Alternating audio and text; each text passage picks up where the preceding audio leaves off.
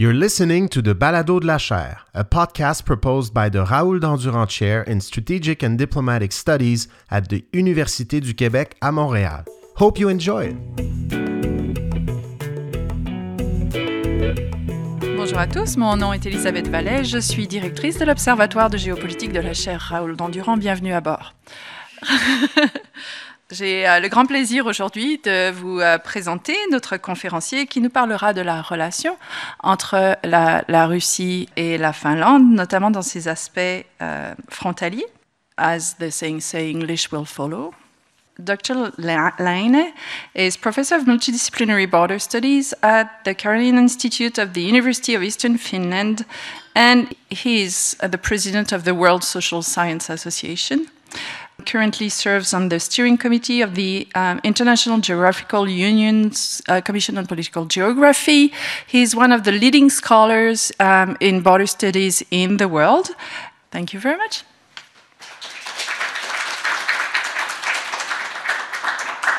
Thank you so much, Elisabeth.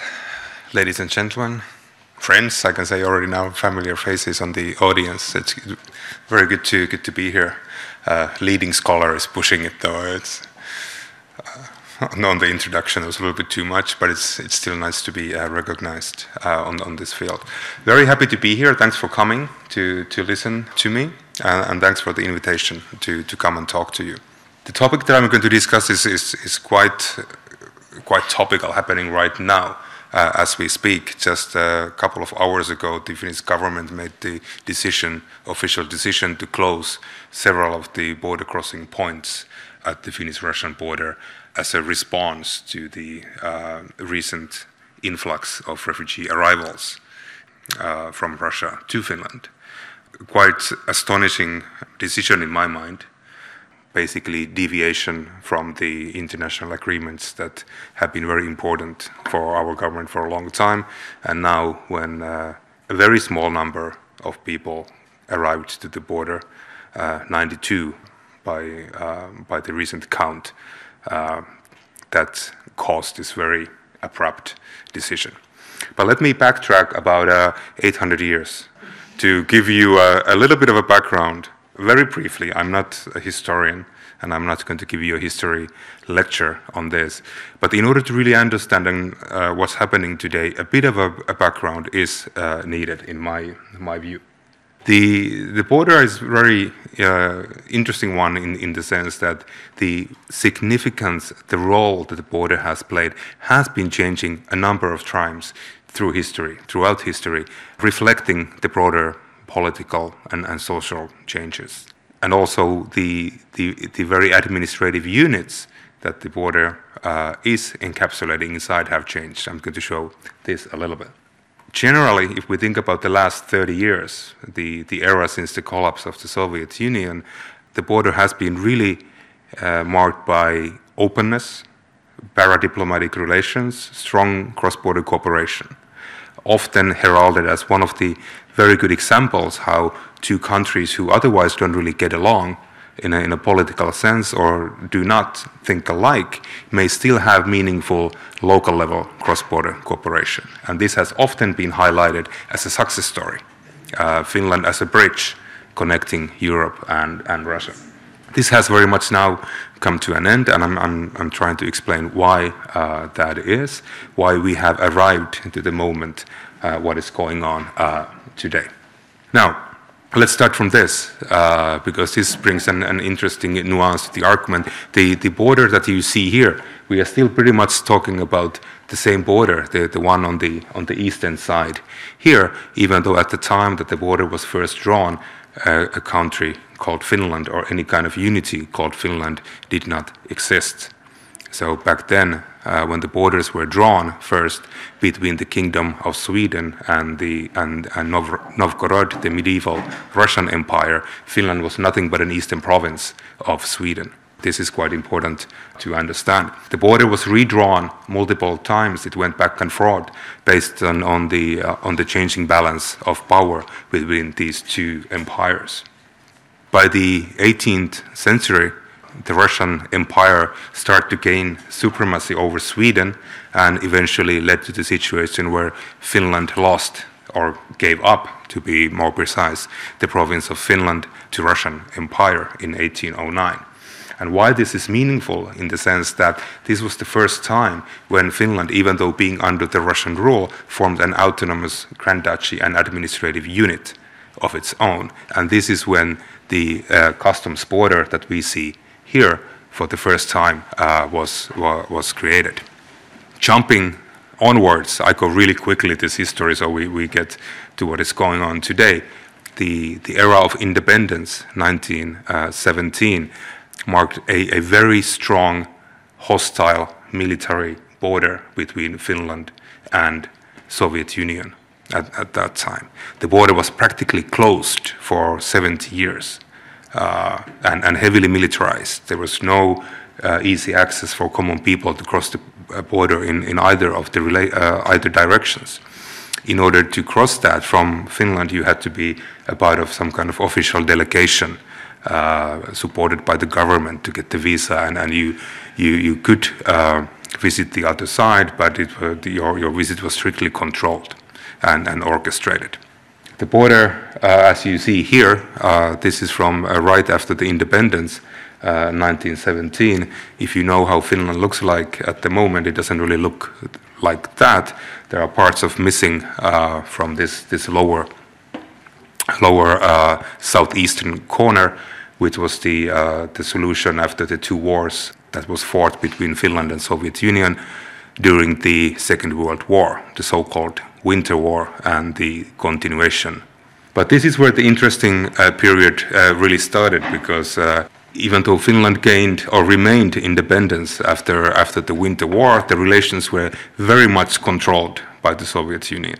Uh, the Finnish government was forced to sign an agreement and also forced to be neutral, with, uh, not to join any Western uh, associations uh, which existed uh, at the time. And all cross border linkages were also very much dictated by the governmental agreements. That kind of daily day, people to people interaction that we now see at many borders did not exist whatsoever. So, for common people, the border still very much uh, used to be uh, used to be uh, closed.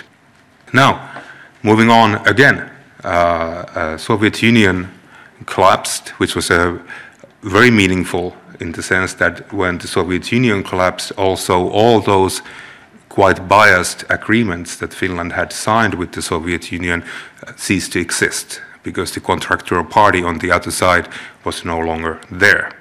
And this really marked the, a moment of openness where we can see that the border started to open. By that time, during this closure that I mentioned already, that the border had been closed for 70 years, the two sides had been developing in quite different directions, right?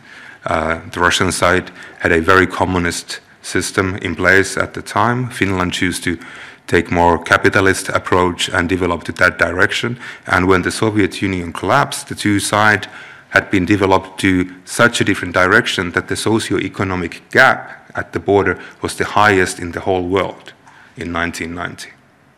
Right. So the border did not only mark a political distinction, it also marked, of course, a cultural and religious one. It was also a border between Western and Eastern Christianity. But the economic, socio-economic gap was absolutely huge. And you know, if you study borders, that when there's a major uh, uh, socio-economic gap at the border, it fuels certain type of interaction. If the other side is remarkably wealthier than, than the other side. So a lot of interest was put to try to normalize this, this border, right? Uh, the Finnish approach was to remain neutral, even though it was no longer forced because the agreements were not in place. But still, we were in the situation that we were the smaller neighbor living very close to a, a giant uh, at that time. Right? So the, the approach was not to join any military alliances, such as NATO, and we get there in 15 minutes, uh, but to remain neutral, right? And try to manage the relations by using a lot more softer power by, by trying to, to collaborate with the Russian side, create these people to people linkages. A lot of money were put into assistance on the other side uh, with the assumption that you know, if we force, uh, if we create these local and regional level linkages, those will alleviate any risk of conflict or risk in the future because we are so interlinked and, and know the other side better. This was very much the moment, uh, momentum as well when Finland then joined the European Union quite soon after. Finland applied the membership to the European Union two weeks after the Soviet Union collapsed, when the agreement uh, that had dictated the relations ceased to exist. When Finland then joined the European Union in 1995, Finland tried to market itself within the European policy frame as a, some kind of a Russian expert, a link, a bridge, if you will, between European Union and, and Russia. Not just in the geographical sense, but being a new member in the European Union, a small country, Finland well, felt rather uh, peripheral in the European politics, far away from Brussels, uh, far away from France and Germany uh, and UK at that time, where the decisions uh, were made. So Finland really started to market itself also as a, as a Russian expert for the European Union. And it worked really well for a long time. It was really beneficial also for Finland because this part of the country, the eastern part of the, the country facing Russia, is by far the poorest part of the country. It had always been that buffer zone that if something goes wrong, that's going to be the area that will first feel the pressure on the Russian side. So a lot of European funding became available for Eastern Finland. Not because Brussels would have cared really what happened in Eastern Finland, but it was very much supporting the European policies to try to bring Russia closer to the European Union. A lot of funding became available for various kinds of cross border cooperation initiatives at the local and regional level with a strong political support. So we are now talking about late 1990s, early uh, 2000 era. The border proximity, which had for decades, if not centuries, always been considered as a challenge or hindrance or a problem, was now seen as an asset. That it is beneficial for us to open the border, try to interact with the other side.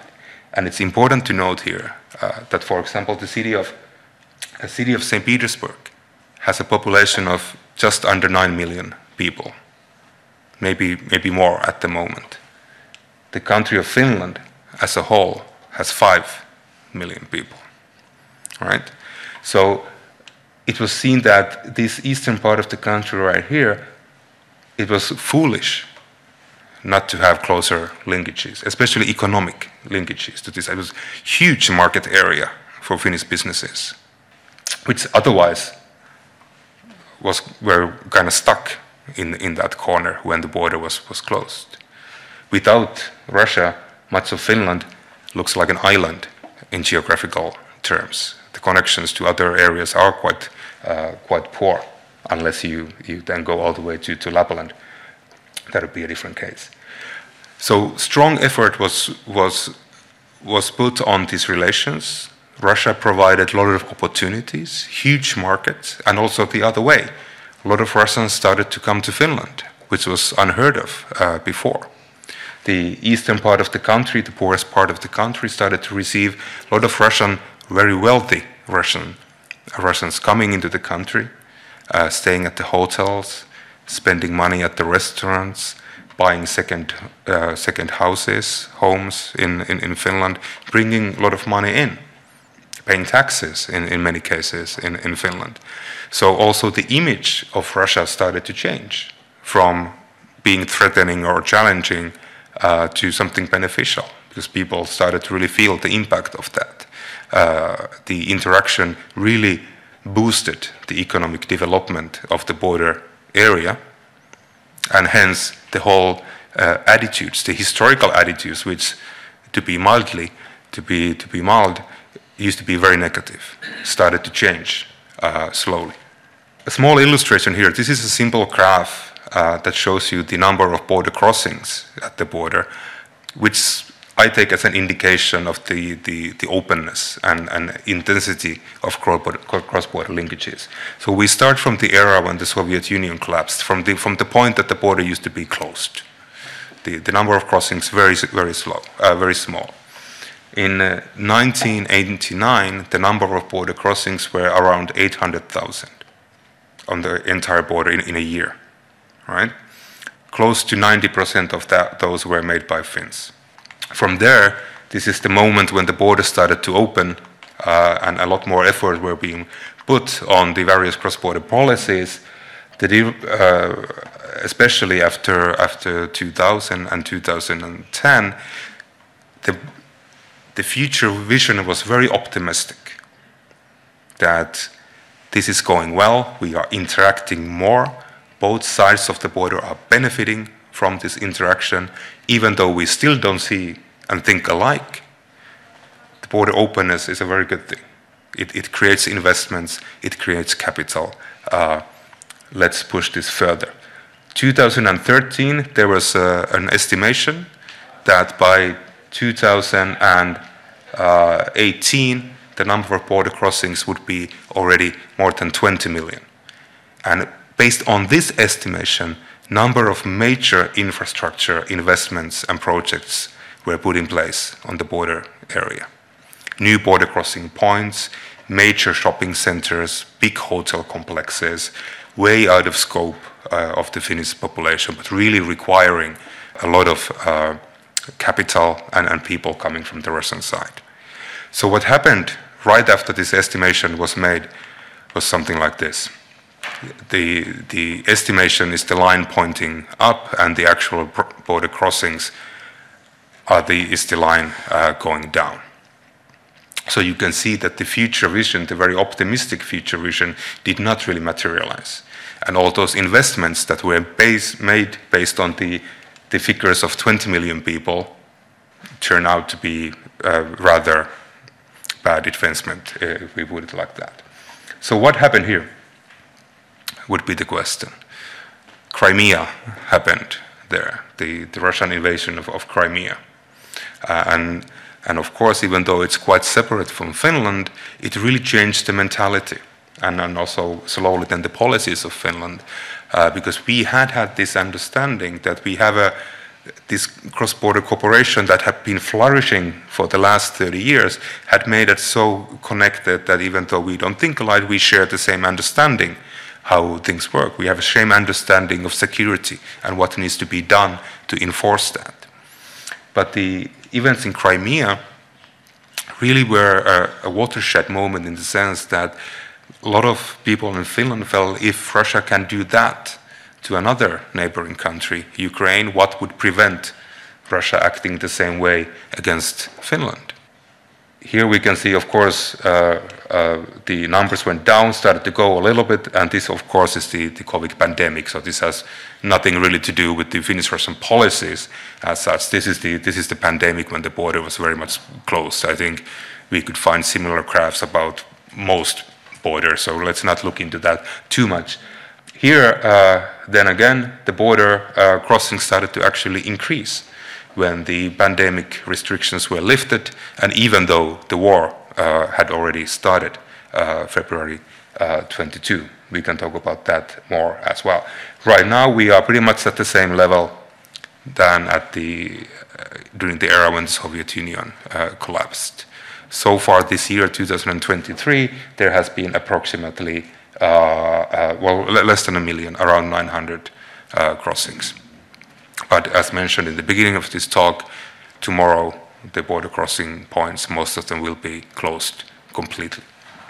So again, I talked before I sent this slide, the watershed moment 2014. I took a very good illustration, in, in my mind, a good illustration uh, of the mentality. This is from a demonstration that took place in Finland in 2014 following the events in, in Crimea. And this young lady here holds a sign saying, Crimea today, Finland next.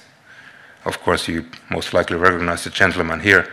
Uh, map of Finland painted with the, the Russian colors and stop Putler. Uh, most likely you get what, uh, what's the reference uh, there might be. But anyways, the, the important point is, is really here. So the, the, most of the agreements and the whole mentality that surrounded relations were very much based on the so-called Helsinki principles from 1975 when the OSCE meeting took place in Helsinki.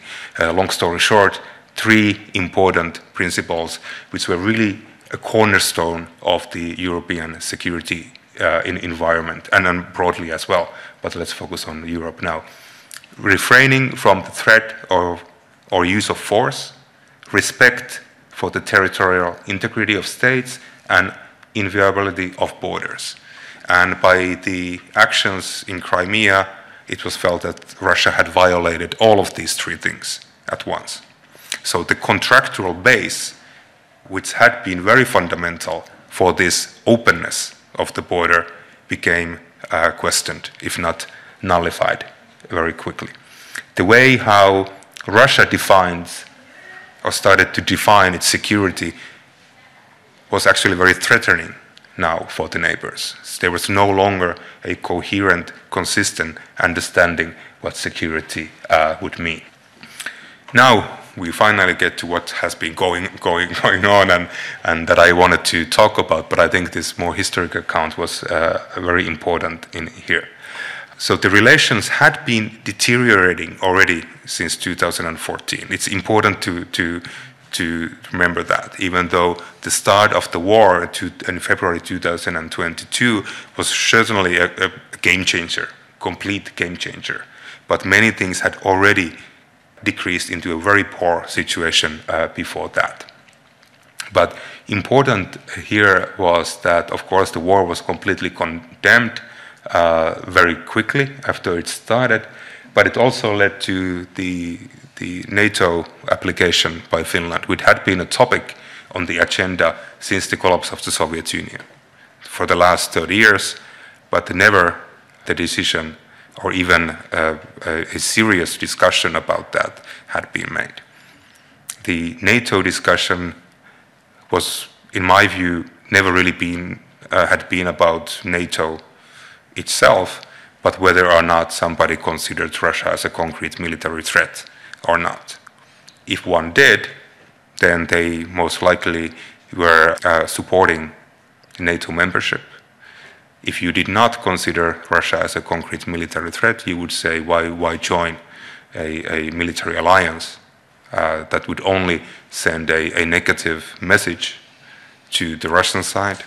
And what that negative message is was that if we join NATO, we are going to lose more than we would gain all those economic linkages would most likely be cut. Uh, Finland was benefiting, as I explained, very highly on these economic relations. A lot of people felt like if in this moment, for example, 2013, when the trade was booming and the cross-border cooperation was really flourishing, had we joined NATO then, we would uh, have lost all those economic benefits. And that's why at least in my reading, a lot of people were hesitant to, to make that move. By this time, all those relations had already deteriorated to the point that people felt like, okay, there's nothing really to lose anymore. This is the time to make the move and, and join the NATO. The application was put in in May 2022, two and a half months, less than two and a half months after the war uh, which I think is one of the fastest application process ever. Uh, and even though Turkey and Hungary took their time to, to accept that, it still became the fastest ever membership process during the history of the whole uh, alliance. What it did, and what we see today uh, at the border, it really uh, ended what was left on these bilateral relations. And what we see today is uh, can be seen as a Russian retaliation to that uh, addition. What I mean, what's happening today, uh, it has become quite clear that the Russian authorities are assisting uh, refugees, third country refugees, uh, providing them uh, rides to the Finnish border and trying to create pressure on that border as a means of a hybrid warfare. So, a game changer. I took two pictures. This is very much, to me, one illustration that, that really depicts how the relations used to be between Finland and Russia. Very pragmatic. If you don't know, again, most likely you recognize gentleman here, uh, Mr. Putin. This is our sitting president, Sauli Niinistö. They used to play hockey uh, together uh, as a well, they both like hockey, but I think it was more of a publicity stunt to show the people that we have a very pragmatic relations. That you know, we can we can talk, we can play hockey, we we know each other. So it doesn't matter what's happening at the highest political level or geopolitics. What happens between Russia and the U.S., for example, we don't need to take part in that. We have these very close pragmatic relations. Uh, President Niinistö often used to call uh, President Putin uh, privately and discuss uh, various things. And this was always being put forward as a, as a very diplomatic way of handling difficult relations. Even that, basically to say that uh, convince the, the people as well that it doesn't matter what happens at the highest political level, even though Russia might be acting quite aggressively in the world stage. Now we have a president who can call on his phone, and you know they will they will figure it out somehow. These kind of uh, direct linkages were valued very very highly.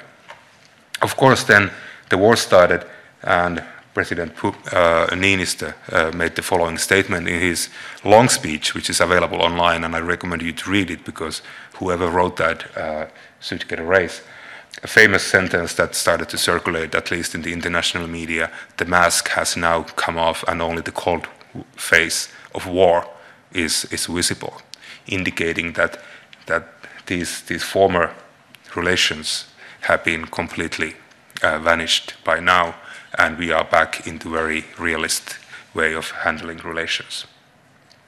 Now, what happened after that, even though we were focusing on what's happening in Ukraine, and between Russia and Ukraine, much of the Finnish media started to depict uh, illustrations like this. So this is the Finnish border. Quite often they showed uh, what's the uh, what's happening at the various military bases on the on the Russian side. They were showing uh, satellite pictures. In often cases, uh, in the online media, these sliding pictures where you can see before and after uh, in order to indicate that how many planes have been added uh, to the air force bases on the Russian side, how many new tanks can we see on the other side. Uh, in this case, how many new trenches have been dug on the Russian side, feeding this idea that that uh, that perhaps Russia is also preparing to to do something with with Finland uh, as well. Why I talk about this is that very strong argument was put forward, and this is from our border guard, that the security environment has changed so much that we need to react regarding the actual border uh, and, and, border enforcement.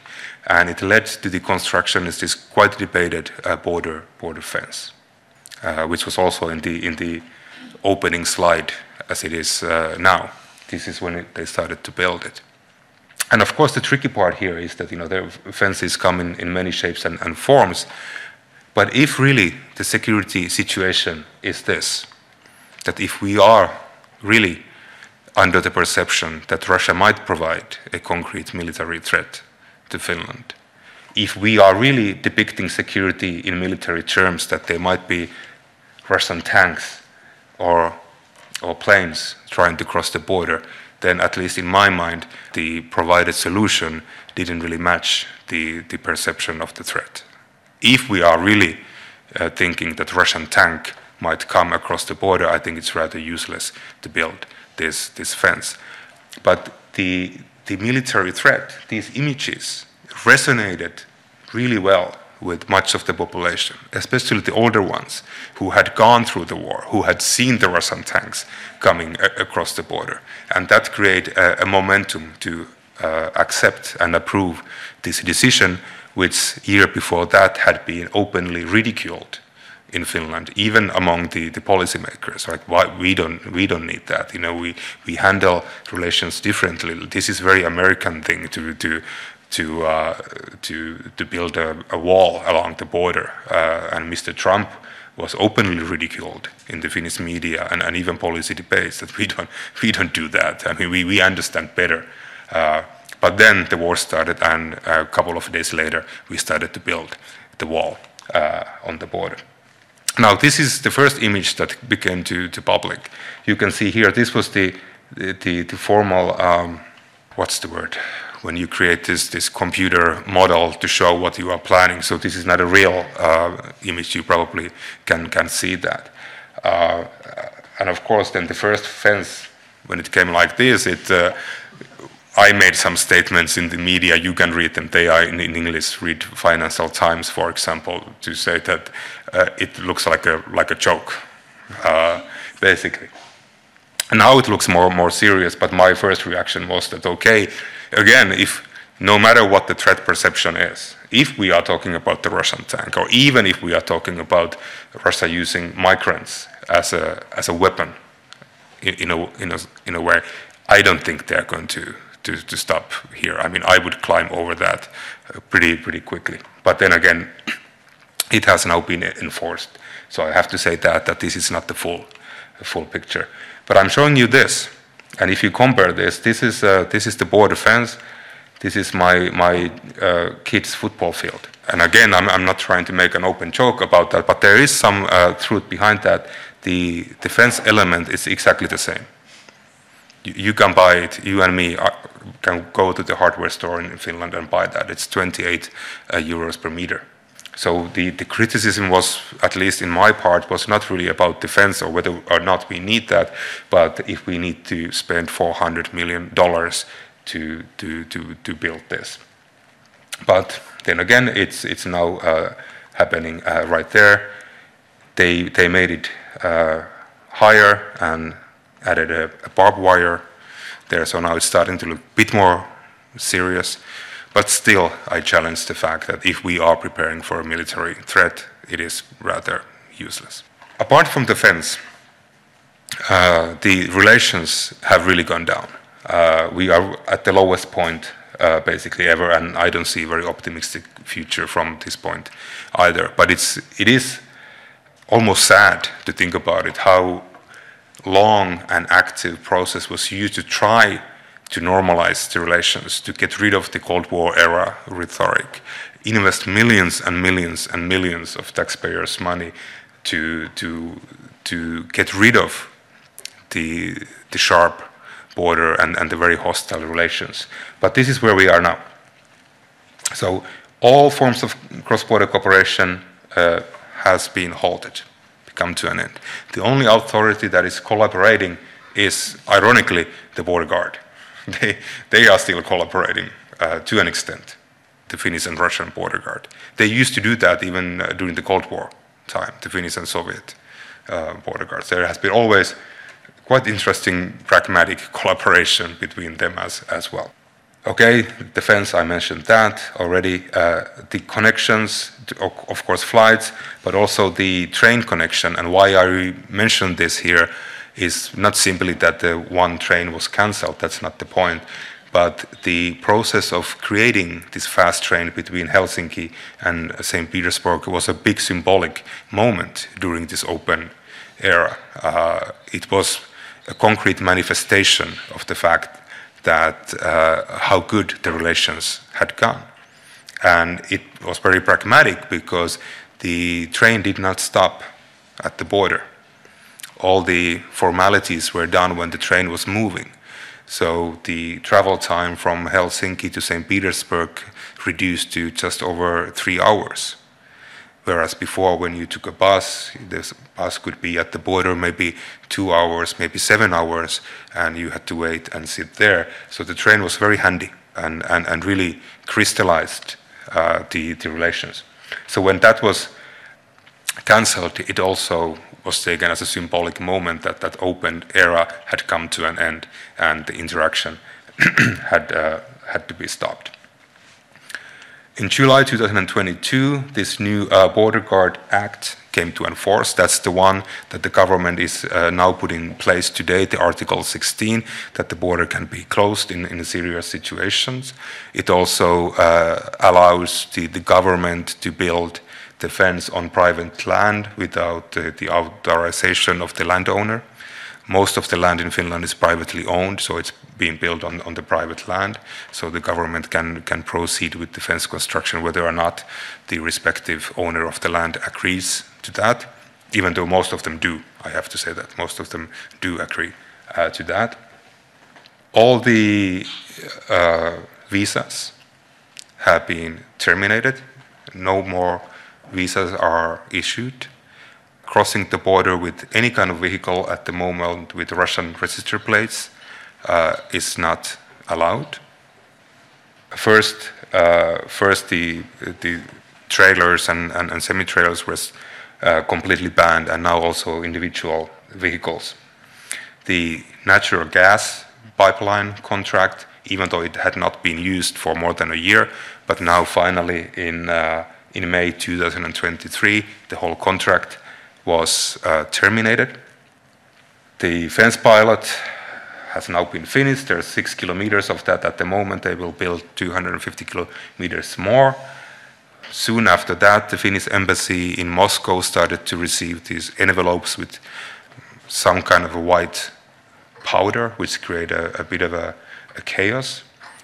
The following week, the Russian government froze the bank accounts of the Finnish representations uh, in Finland, the, the embassy in Moscow and the consulate in St. Petersburg. Very soon after that, later the same month, the operation li- license of the Finnish consulate in Murmansk at the very north and Petrozavodsk in the east were terminated. Two days after that, I believe, or, or three days after that, Finland expelled nine Russian diplomats on suspicion of espionage. A couple of days after that, surprisingly, uh, Russia uh, responded by, by uh, expelling, I believe, seven uh, Finnish uh, diplomats. The consulate, the major consulate in St. Petersburg, where the illustration uh, was here, the Finnish flag was taken down and, and signs of the wall was closed down. Why this is important was that the Finnish embassy uh, I'm sorry, consulate in St. Petersburg is what used to be the biggest consulate, uh, the EU consulate on, on the Russian side, and issuing most the EU and Schengen visas. So not just the Finnish visas, but Schengen uh, visas.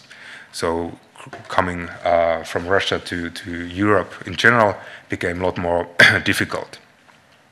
Just a month ago, October 8th, I don't know if it made the news here, but the, the gas pipeline and also the data cable between Finland and Estonia became, uh, became fractured. It uh, had now become clear that a Chinese vessel with the Russian crew, though, uh, that had left from uh, Kaliningrad, Russia had dragged an anchor.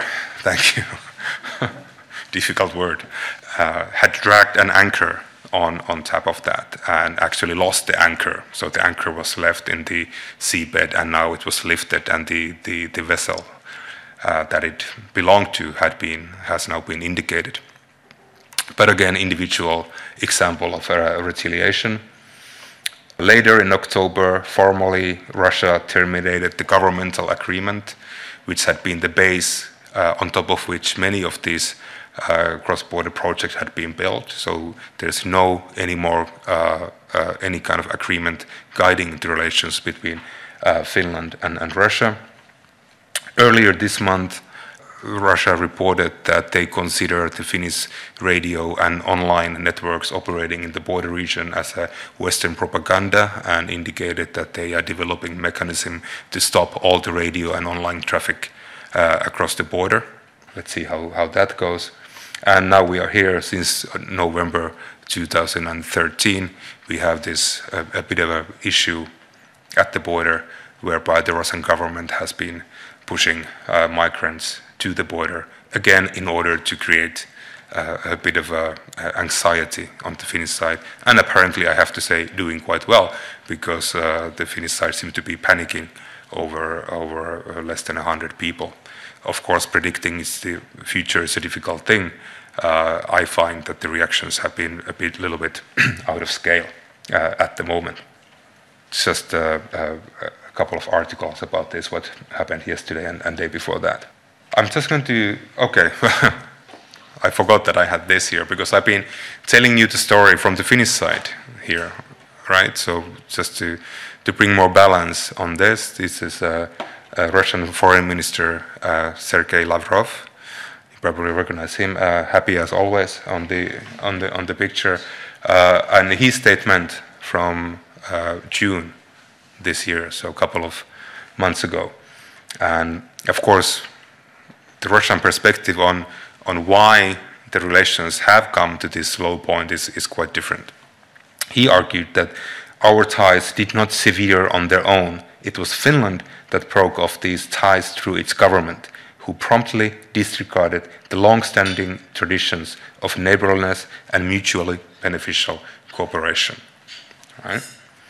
Uh, and joined the most eloquent and enthusiastic participants in the campaign against Russia, referring to NATO that because of NATO, now the relations had been uh, deteriorated. It was not us. So, very different uh, story. I show you a little bit of a, uh, a packing uh, in terms of statistics on the story that I've tried to try to tell you, and I will then close uh, uh, with this. This is a, shows a bit of a trend from 2004 until 2022. I don't have the numbers from this year yet. But you can, you can see how the, the attitudes, well, the statement is even though Russia has its own problems, Finns have no reason to take negative attitude to this big neighbor. Uh, that used to be a very prevalent uh, logic here. That even though we could see that Russia had become increasingly assertive and aggressive in the global stage, we had these close pragmatic relations that we didn't have to worry about that. You know, we can we can keep the trade relations open. You know, our president can call Russian president if there's an issue. No need to really react uh, on that. But again, from 2014, the perception started to change quite a bit. How is Russia then predicted according to these polls? And these are pretty wide, wild, wide polls in Finland. Unstable, unpredictable, a superpower seeking to expand, so beyond its borders, a major military threat. So these were the three main descriptions on how Finns see Russia. So these are not overly uh, positive if you start to think about your neighbor and, and future prospects in, uh, in this sense. How well the following statements and descriptions reflect one's perception of Russia. Again, unstable, unpredictable, very strongly um, well, dictatorship, superpower, military threat, and, and so on. So, not overly positive descriptions. What is then being challenged here? And uh, this one I find quite surprising, because if you asked in this poll from average Finn, what is Russia actually threatening? The first one is not the, the Finnish security or regional security or your personal uh, well being, but world peace as a whole uh, and European security. So very broad uh, description of what the uh, what the challenge is. And let me end with this, because this was a very topical discussion. I mentioned already that the discussion about NATO had been there for a long, long time without really changing. Every year it popped up, and then you saw the polls, and it never really changed. But right, uh, right after the war started in, in Ukraine, quite many, quite quickly, changed their attitude. Uh, and, and, and within months, the application uh, was put in. So, in, in that sense, the war or the invasion of Ukraine, which in- intensified the war, was really a watershed moment uh, and heralded the, the very end of this somewhat neutral stance that Finland had tried to maintain uh, for the era following the collapse of the Soviet Union. Thank you for your patience and attention. Thank you very much, Dr. Laine. It was a pleasure listening to that um, very timely issue. As you said, you've been giving interviews all night, as I heard. So, yeah, indeed, um, the um, the instrumentalization of migrants is definitely something that we will be seeing more and more. I think this is uh, to conclude the um, the conference for the online audience. Thank you very much for attending. We're looking forward to meeting you next time. I think we've got other events uh, coming up, so please check out our newsletter and the website. Merci à tous. On vous souhaite une bonne soirée. Thank you for listening to the Balado de la Chaire. Stay tuned to our activities and publications by visiting our social media Facebook, Twitter, Instagram, or LinkedIn. You can also visit our website at www.dandurand.uqam.ca. On this site, you can also subscribe to our newsletter. Finally, if you like this podcast, please let us know on your favorite listening platform. As usual, a five star rating is greatly appreciated. See you soon.